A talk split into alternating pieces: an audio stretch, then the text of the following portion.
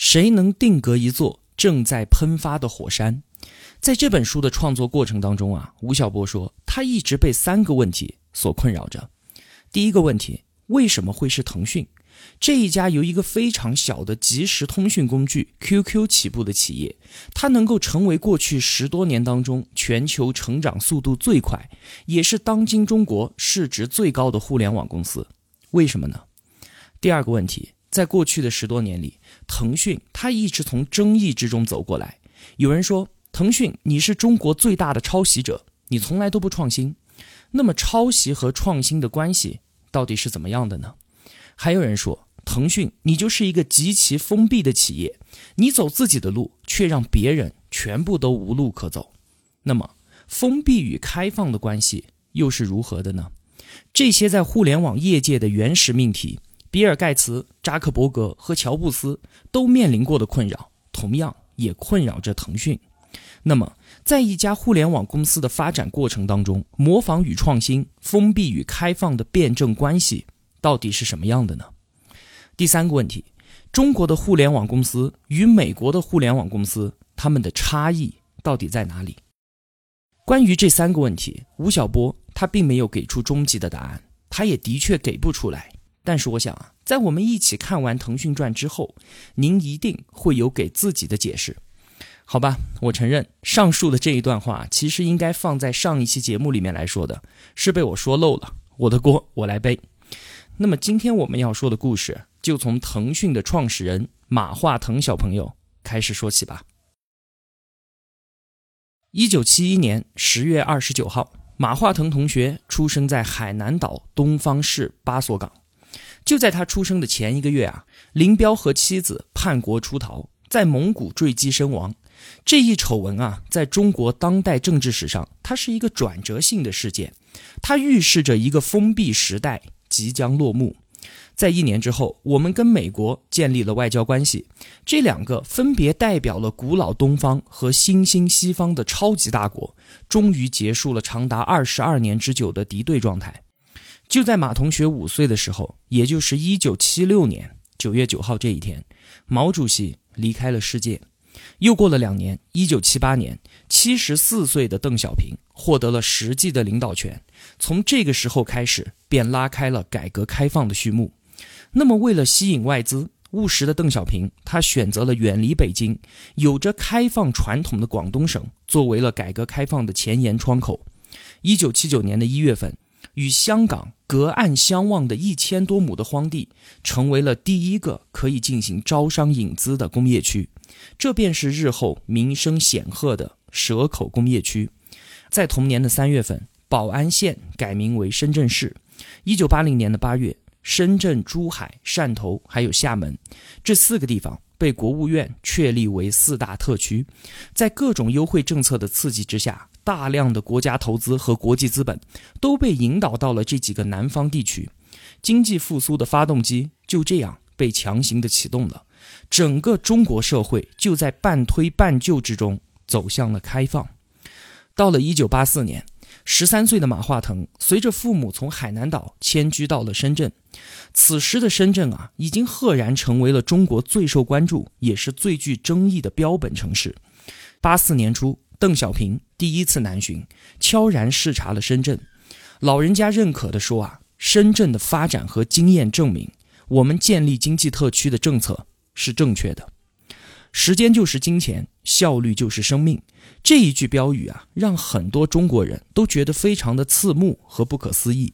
这句话它出自蛇口工业区政府门口的一块标语牌，后来它被定义成为了深圳这座城市的精神。在中国人的历史上，这是第一次将时间和金钱如此赤裸裸地画上了等号。它虽然违背了两千年来的儒家传统，也与改革开放前的意识形态背道而驰，但是它还是以如此充满仪式感的方式呈现在了我们全国人民面前。这宣示了一个陌生而新鲜、可以用物质来量化一切的时代正在来临。每当我提及邓小平，一九七八蛇口，一九八四经济特区，这些字眼的时候，我的胸口都会感受到一阵强烈的敲击。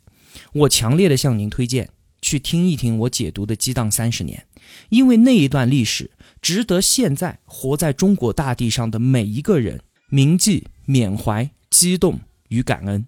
在这三十年的历史舞台上登场的人和事，都值得您花一点点的时间，也给自己一次热血沸腾、热泪盈眶的机会。那好。对于年少的马化腾来说，无论是中国经济的复兴，还是深圳的崛起，都是包裹在他生命外部的记忆。他们都将慢慢的渗透进这位少年的躯体和灵魂当中，最终构成一个独特的命运体。一九八四这一年，十三岁的马同学转入到了深圳中学。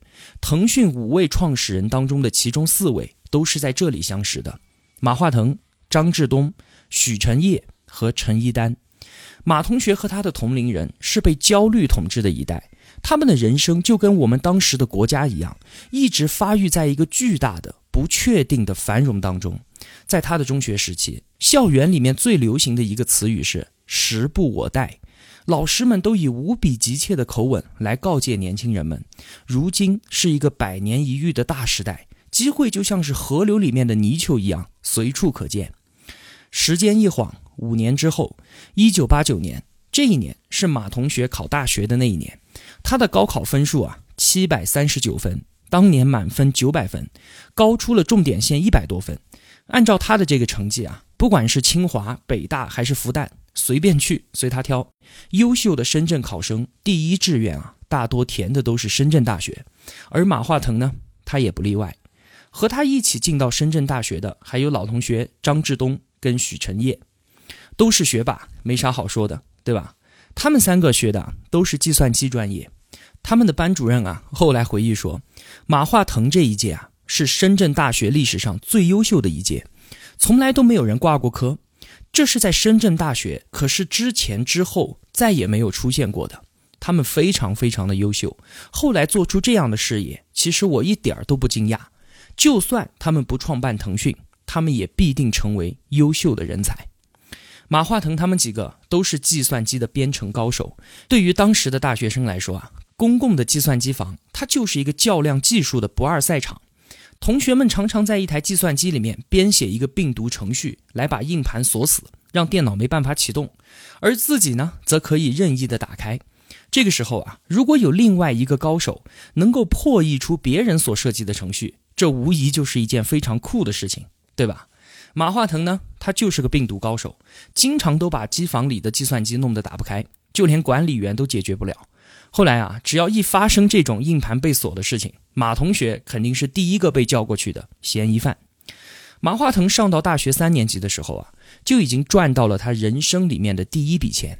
他开发出了一个股票分析系统，是什么东西呢？就是收集数据可以生成一个直观的走势图，就是这么个东西。当时已经很牛了，这个系统卖了五万块钱。九二年的时候啊，五万块钱什么概念？我是八八年出生的，我出生在一个军旅家庭，我家里面的长辈全都在部队里面。九二年的时候，我四岁，我的父亲呢是军官，部队里面的工资啊，相比于地方上还是要高一些的。但是我父亲当年一个月也只有两百多块钱。你想想看啊，当时赚到五万块钱，对于一个在校的大学生而言，它是一个什么概念？完全就是一笔巨款嘛，对吧？一年之后啊，九三年，马同学毕业，他去到了南方最大的 BB 机公司，全称是深圳通讯润讯发展有限公司，在里面呢当一个技术员。虽然他后来做到了润讯的技术主管，但是级别依然很低。原来这家公司里面的同事啊，很少有人还记得他的。马化腾，他就是润讯里面无数的默默无闻的小马当中的其中一个。说到 BB 机啊，比我小的同学很多可能都没见过，我也没用过。但是我上初中的时候呢，家里面条件比较好的同学，有的会带一个四四方方的，比烟壳小一点，挂在腰上。家里面人要找你，他们就会打电话到寻呼台，然后你的 BB 机上就会有显示。之后呢，你再去找公用电话回拨回去，就是这么一个小东西。当时挺贵的，一千多、两千块钱一个。零一年、零二年的时候，马化腾就在这家 BB 机公司润讯干了五六年的时间。所以后来我们在马化腾的身上都可以看到他有浓重的 BB 机的情节。这个事儿哈，我们以后再说。那么，除了在润讯上班之外，另外一个更加重要的是，马化腾他是中国最早的一批互联网的使用者。当时有一个东西叫做惠多网，我也没用过哈，那个东西太早了。简单的来说，它就是一种电子布告栏程序，通过电话线呢相互连接，就是一些技术爱好者们自行搭建的一种替代性的通讯网络。今天看来啊，那个当然是 low 到不行了。都不支持多人在线的，一根电话线只能一个人用。你上去了之后，把你要说的东西上传上去，然后你就赶紧下线。你不下来，别人就上不去了。在九五年的时候啊，马化腾他开通了自己的站点，起名 Ponysoft 马站，他自己的网名呢就叫做 Pony，一直叫到了现在。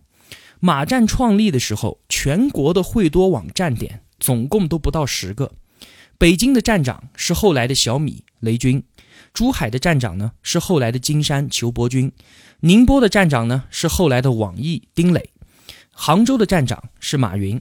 所以啊，这些现在著名的互联网人，他们其实很早就相互都知道对方了。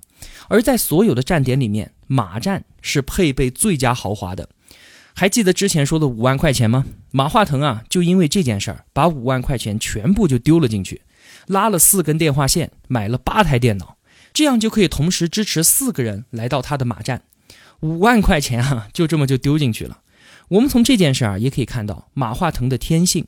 这个外表看似柔弱的南方书生，其实拥有着一种敢于舍得并且冒险投入的决绝禀赋，对吧？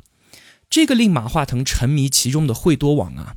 根本就不是真正意义上的互联网，它只是信息化革命早期的一种雏形，显然没有成为主流的模式。然而，汹涌的潮流只是在这里转了一个弯，然后就以更加凶猛的态势向陌生的方向冲刷而去，一切的坚硬都将在他面前烟消云散。就在马化腾接触惠多网的一九九四年，在遥远的美国。麻省理工学院的教授尼格洛庞蒂写出了那一本让他闻名天下的书《数字化生存》，而这本书呢，也被誉为是中国互联网第一代创业者的圣经。而与此同时呢，也是在美国，有两位天才的少年用他们无畏的牙齿咬破了网络经济坚硬的蛋壳。一位少年，他叫做马克·安德森，他在九三年的时候啊，开发出了 Unix 版的浏览器。参与创建了网景公司，在两年之后，网景公司就在纳斯达克上市了，市值高达二十七亿美元。《华尔街日报》就这件事情啊评论说，美国通用公司花了四十三年才达成的目标，网景公司只花了大约一分钟。日后啊，网景将与微软的 IE 浏览器展开一场生死大战。另一位少年呢，他名字叫做杨致远。在一九九四年四月份的时候，斯坦福大学的华裔学生杨致远，他发明了最早的网站搜索软件。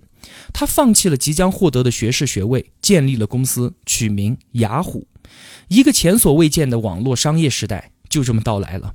也是短短的两年时间，一九九六年，雅虎在纳斯达克上市，一天之内，股价从十三美元涨到了四十三美元，一跃成为了市值高达八点五亿美元的巨人。它确立了一种基于搜索的门户网站模式，这深远地影响了互联网商业运用的发展走向，特别是我们中国。站在我们中国来看啊，无论是尼格洛庞蒂的预言，还是安德森和杨致远的崛起，这听上去都是那么的遥不可及。但是，我们对于互联网经济的尝试，还是在这个时候就悄然起步了。中国与世界的距离，第一次近到了呼吸相闻的地步。一九九五年四月份，有一位三十一岁的大学外语教师，他在杭州创办了中国黄页，他的名字叫马云。但是中国黄页最大的竞争对手啊，居然是杭州电信，对方可是手握着优秀的社会资源和政府资源的。那么为了活下来，马云他只能选择跟杭州电信牵手，后者呢投资了一百四十万人民币，占有了中国黄页百分之七十的股份。一年之后，双方发生分歧，马云出走。但是马云心里面啊，还是放不下这个自己一手带大的孩子。离去之际，他将自己百分之二十一的股份全部都送给了一起创业的员工，让他们留下来好好的耕耘中国黄页，也能够好好的收获。九五年的五月份，张树新跟丈夫在北京创立了银海威公司。银海威他做的是一个网络论坛，他在中关村竖起了互联网产业的第一块广告牌，上面写着“中国人离信息高速公路有多远？向北一千五百米。”在当时啊，银海威是做的最好的，他可谓是中国互联网青葱时期的启蒙者和领跑者。还是在九五年。发明了中文之星汉字输入法的王志东，他上线了一个网站，叫做四通立方，这个便是新浪的前身。九五年的七月份，刚才我们说的写数字化生存的那一位尼格洛庞蒂，他投资了张朝阳一百万美金。张朝阳他从麻省理工学院回到国内，投身互联网。日后我们看到啊，这一群年轻人走上了一条方向正确的道路，他们将遭遇各种各样的挫折，而让人们感叹的是啊，并不是每一个人都可以走到成功的终点。我们把镜头切回到我们的主角马化腾，现在他在干嘛呢？他还在润讯上班呢，做他的技术员小马。只是这个时候啊，他经常在周末跟老同学张志东一起聊聊天，聊聊这些发生在互联网世界里面的种种新闻。这些事情让他们嗅到了暴风雨即将来袭的气息，他们两个就像是海边的两根芦苇一样的兴奋不已。对于马化腾来说，尽管张树新、王志东、张朝阳都令他颇为的羡慕，可是真正刺激到他的，却是一位来自宁波的同龄人。这个人的名字叫做丁磊，对的，就是网易的创始人丁磊。在一九九六年的七月份啊，美国人史密斯他开发出了一个免费的电子邮件系统，短短一年之后，比尔盖茨就花了四亿美元把它给收购了，然后把这个电子邮件系统运用到了微软的 Windows 平台上面。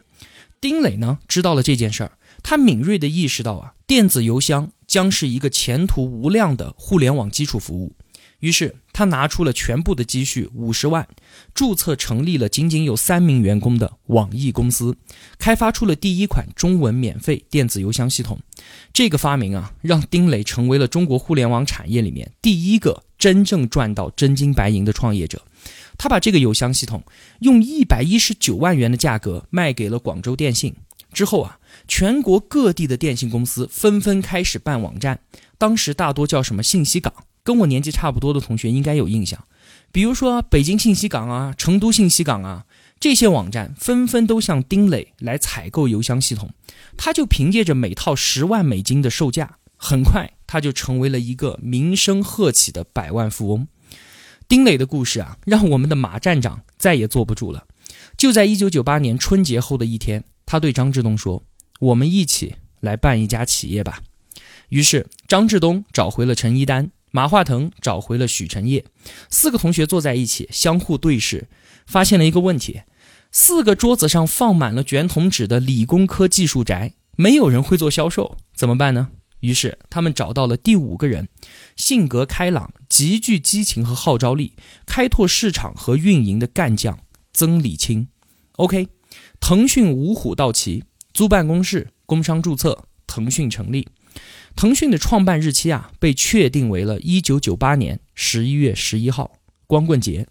实际上呢，这个时间也是被后来追认的，因为啊，从马化腾说我们一起办一家企业吧这一天开始，一直到第二年的年初，他们都是在一片忙乱之中度过的，哪里有什么绝对的从哪一天开始的呢？对吧？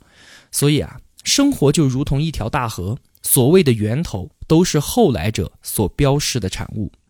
话说到这里啊，我们非常有必要再回头来看看，在腾讯诞生的时候，整个互联网世界到底都发生了些什么？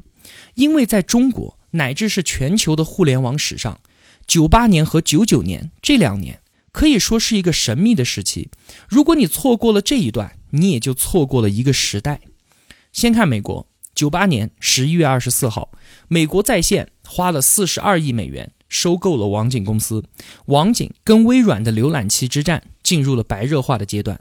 比尔盖茨非常强势的把 Windows 95和 Win 98跟 IE 浏览器捆绑在一起进行销售，取得了非常好的效果。后者 Win 98真正成为了一个面向互联网的桌面系统。在这一年，微软的股价暴涨了百分之七十二。但是与此同时，他遭到了美国反垄断法的严厉指控。还是九八年，乔布斯回归苹果公司，他推出了极简主义的 iMac 电脑，让苹果扭亏为盈。不过啊，当时没有任何迹象能够说明苹果将会成为新的统治者。此时的世界啊，还是属于软件跟互联网的。乔布斯呢，仅仅就算是一个归来的坏孩子罢了。还是九八年。全球最受追捧的互联网英雄依然是华裔青年杨致远，他成为了《时代》和《商业周刊》的封面人物。然而，也就是在这一年，他做了一生中最愚蠢的一个决定。有两位斯坦福的年轻校友啊，上门来找杨致远，他们两个想要把自己的一个搜索技术以一百万美元的价格卖给雅虎。结果呢，杨致远优雅地拒绝了他们。很无奈啊。这两位年轻人只好被迫在加州郊区的一个车库里面孤独地开始创业。他们两个，一个人叫做拉里·佩奇，另一个叫做谢尔盖·布林。他们把公司取名为 Google。在中国，受杨致远奇迹的启示，中国的互联网开拓者们几乎同时都找到了成长的路径。九八年四月份。张朝阳率队完成了中文搜索系统的开发，他依照雅虎模式克隆了一个中国版，这就是搜狐公司。十月，张朝阳被美国《时代周刊》评为全球五十位数字英雄之一，这让他成为了第一个互联网业界的全国性的新闻人物。九八年十二月。新浪网成立，王志东宣布将全面提供软件、新闻、信息和网上服务等功能，力争让新浪成为全球最大的中文网站。在广州，靠出售电子邮箱赚到了第一桶金的丁磊，也做出了一个天才般的决定，他把网易由一个软件销售公司转型成为了门户网站。到了这个时候啊，中国互联网的门户时代就到来了。新浪、网易和搜狐相继脱颖而出，成为统治未来十年的三巨头。与此同时呢，一些非门户型的模式也是如同雨后春笋般的悄然出现，像是网络游戏、电子商务以及专业的搜索引擎。但是，他们当时根本就没有获得三巨头这样的关注。在九八九九年，有三个人先后进入了网络游戏领域。九八年六月。鲍月桥在北京创办了联众游戏，他很快就成为了中国最大的棋牌游戏网站。九九年八月，只读了两年大学就退学的朱俊，在上海推出娱乐社区第九城市。十一月，七三年出生、毕业于复旦大学的陈天桥，拿出了五十万块钱，在上海创办盛大网络。网络游戏啊，在日后将成为中国互联网产业最赚钱的业务。不过在当时看来呢，他们却是主角旁边的花脸小厮，根本就不被看好。在电子商务领域，一九九八年六月份，刘强东在中关村创办京东公司，后来他转型为电商。九九年三月，马云也是拿出五十万块钱，创办了一家专门为中小外贸企业服务的 B to B 网站——阿里巴巴。几个月之后啊，这家不知名的公司就成为了全球最活跃的电子商务网站。六月份，瞄准了旅游业的携程网诞生。它的四位创始人是当时创业者当中身份最为显赫的。十一月，当过多年个体书商的李国庆和他的海归妻子联手创办了从事网络图书销售的当当网。当当的模式完全是照着美国亚马逊网站复制的。在搜索领域呢，则出现了百度和三七二幺。九八年十月，软件工程师周鸿祎开发出一种中文搜索软件。他在自家的小屋里面创办了国风英特软件公司，公司网站名为“三七二幺”，其实就是取自谚语嘛，不管三七二十一，颇有我行我素的意思。七零年出生的周鸿祎，日后将成为马化腾最最棘手的敌人。九九年年底，在美国已经获得计算机学士学位的李彦宏。当时他已经是硅谷小有名气的搜索技术专家了。这个时候，他选择回国，创办了一家公司，叫做百度。在中国的企业史上啊，出现于九八年到九九年的这些互联网创业群体，他们是前所未有的一代，他们组成了一条喧嚣而璀璨的星河，隔出了一个新的企业家时代。在他们身上有三点巨大的不同：首先，他们非常的年轻，都出生于七零年左右，这是当代中国的黄金一代。他们都受到过正规的学历教育，有良好的专业背景，不少人拥有硕士或者是博士学位，甚至毕业于全球最好的大学。他们的朝气，他们的学识，远非之前出生于乡村或者是出生于城市底层的草根创业者可以与之比拟的。其次，这些创业者置身于一个横空出世的信息产业之中，从第一天起，他们就是全球互联网浪潮的一部分。他们没有自然资源、权贵关系可以凭借，也不需要跟政府进行任何的寻租博弈，而且一开始他们就把城府而霸道的国有企业集团逐出了竞争圈。因此，这是天生的全球化的一代，是在阳光下创业的一代。最后。他们是风险资金和国际资本市场催化的一代，他们都是带着翅膀的创业者，这是在过去的中国企业界前所未闻的创业模式。张朝阳和李彦宏从一开始就有风险投资的助力，周鸿祎和陈天桥他们在企业运营的一年之内就得到了风险资金的注入，而马云呢，他被福布斯报道之后便成为了国际资本追逐的对象，新浪、搜狐和网易。更是如日中天，赢得万千关注。在九九年年底，他们就先后启动了去纳斯达克的上市计划。与我们刚才提到的这些公司相比啊，在这个互联网创世纪的星河当中，腾讯根本就是最不起眼的那一个。